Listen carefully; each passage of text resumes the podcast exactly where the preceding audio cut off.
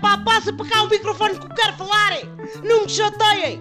Passa-me essa porcaria da gaita, porque Irmelinda não está com a boa disposição do costume. Estou pior que estragada, pá!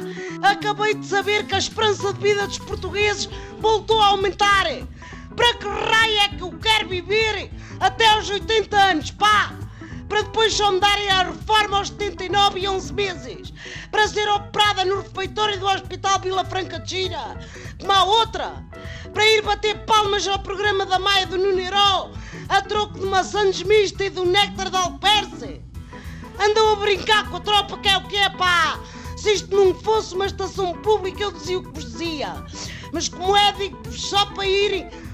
Bom, olha, irem àquela parte. A esperança de vida dos homens já vai em 77,78 anos e a das mulheres chegou aos 84,84 anos. Isto não tem lógica. Os homens vão à frente e as germelindas deste mundo ainda ficam cá a gramarem mais cinco anos a caminho do cemitério com uma sachola para cortar as ervas daninhas da campa de falecido que é o quê? Olha, não pensam em quem cá fica e também não sabem fazer as contas. Puseram todos os tipos de pessoas com a mesma esperança de vida.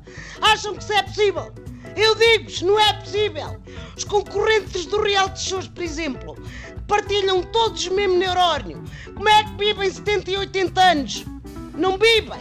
Aquilo é um bichinho tipo mosca da fruta. Ou a fama do festival, da Eurovisão, dura pouco. Deixem-me estar a vida sossegada. Aumentem só a esperança.